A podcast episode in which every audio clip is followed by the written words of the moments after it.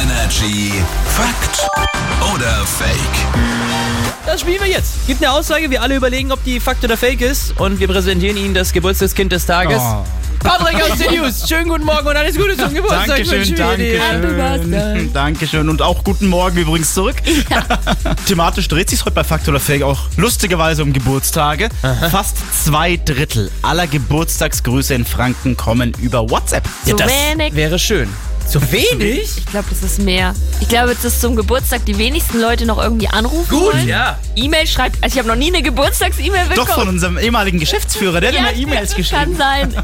Nee, ich glaube, es sind noch mehr. Also du sagst auf jeden Fall Fake. Erinnerst du dich noch an die Zeit, als Grußkarten über E-Mail verschickt wurden? Uff, ja. Nein. Nein! Erinnert sich keiner mehr an diese Oh. Doch. schäbigen Grußkarten? Habe ich nie bekommen. Ja, Ach kenn du ich noch. Schande.